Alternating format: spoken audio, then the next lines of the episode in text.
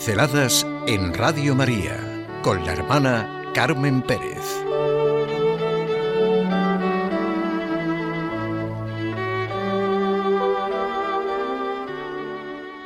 Yo no he empezado.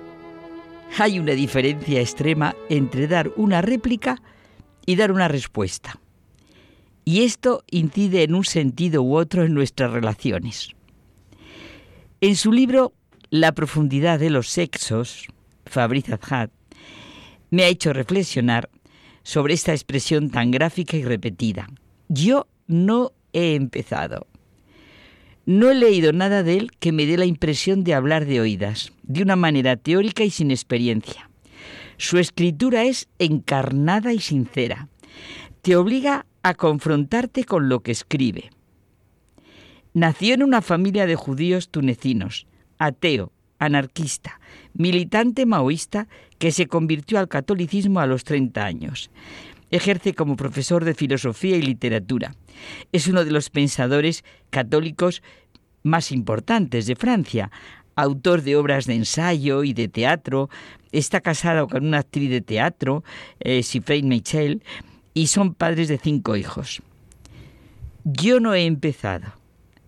La expresión clásica con la que se justifica todo niño y con la que quizá nosotros nos hemos justificado y probablemente muchos seguimos haciéndolo o pensándolo por dentro. Yo no he empezado.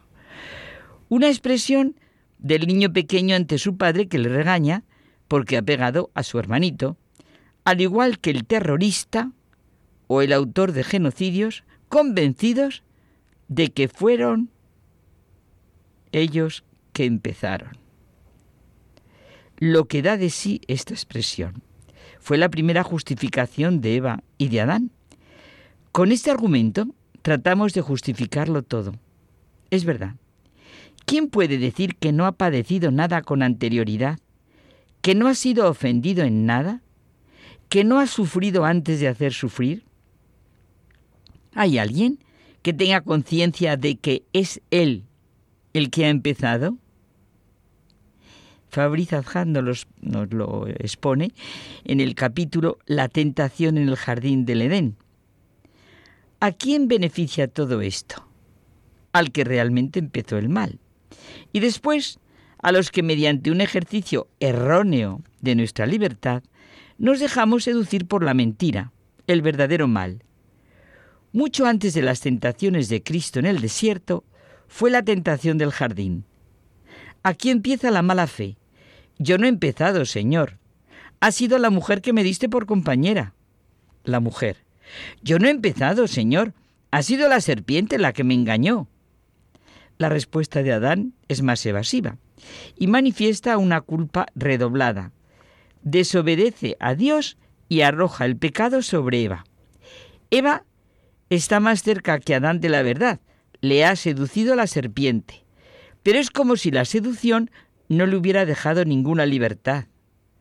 ¿La seducción me puede quitar mi libertad? Sí, sí, preguntémoslo. Aquí están nuestras primeras mentiras. Y eso es lo que observa el autor. Lo importante es la experiencia que sacamos, igual que el demonio, el astuto, el progenitor de la mentira, ha invocado a la mujer también nos embauca a nosotros. Y nos dejamos embaucar porque pretendemos replicarle por nosotros mismos. Entramos en el juego de la falta de verdad y de justicia, de la falta de confianza en el Señor y del desconocimiento de nuestra condición o flaqueza, que diría Teresa de Jesús, de nuestra falta de humildad, porque no andamos en verdad podemos reparar en la diferencia entre réplica y respuesta. Por la réplica entra la mujer en la misma dinámica de la serpiente. Ella renuncia a toda iniciativa en lugar de una respuesta. La suya es una réplica. Ha entrado en su misma dinámica. Recuerda Fabriz Adjad la cita del libro de Zacarías. Dijo el ángel del Señor a Satán, el Señor te reprima, Satán. ¿No tendría la mujer que haber respondido así a la serpiente, mandándola al diablo, nunca mejor dicho, es decir, encomendándose a Dios, pero no, ella no se siente vinculada a nadie y lo que hace es una réplica a la serpiente. No ha entendido su relación con el Señor, su referencia a Él. No ha respondido con la verdad y la libertad de su condición humana. Eso nos pasa en nuestras relaciones humanas con los demás. Nos dejamos seducir. No sabe que en su yo tiene que estar el tú de Dios, que no se encontrará a sí misma sin Él, pero apliquémoslo a nosotros. Arguyen por sí solos con sus propios argumentos, Adán y Eva, replican desde ellos mismos, desde la mentira que se les ha planteado, replican, no dan una respuesta ante el Señor, desde su relación de amistad y confianza con el Señor. Aquí está la primera caída y la raíz del desarraigo. Pensémoslo nosotros ya, que es importantísimo. Se evaden de su responsabilidad. Yo no he empezado. Y van por la vida, quizá como muchos de nosotros, dejándose seducir, no ejerciendo la verdadera libertad, ni dando su libre respuesta. Jesucristo nos advierte en el Evangelio constantemente de esto. Nos remite a la culpa original que está en la raíz de toda mentira. Nos habla del que fue homicida desde el principio, del padre de la mentira. Cuando dice la mentira, dice lo que le es propio, porque mentiroso es y es el padre de ello. Su mentira es lo que le es propio. Su mentira, paradójicamente, corresponde a la mayor de las sinceridades.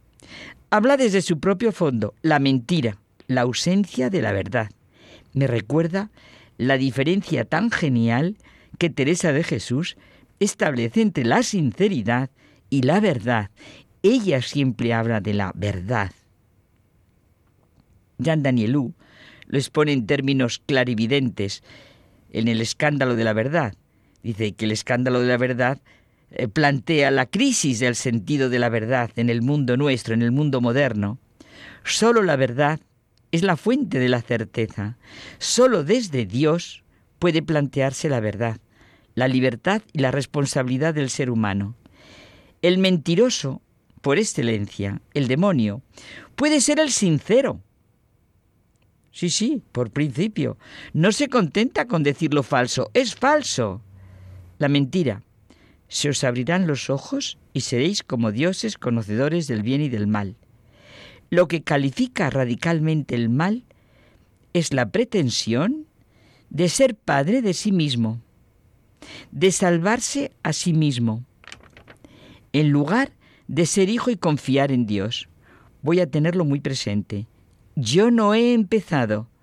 Da lugar a réplicas y yo he de dar respuestas a Cristo.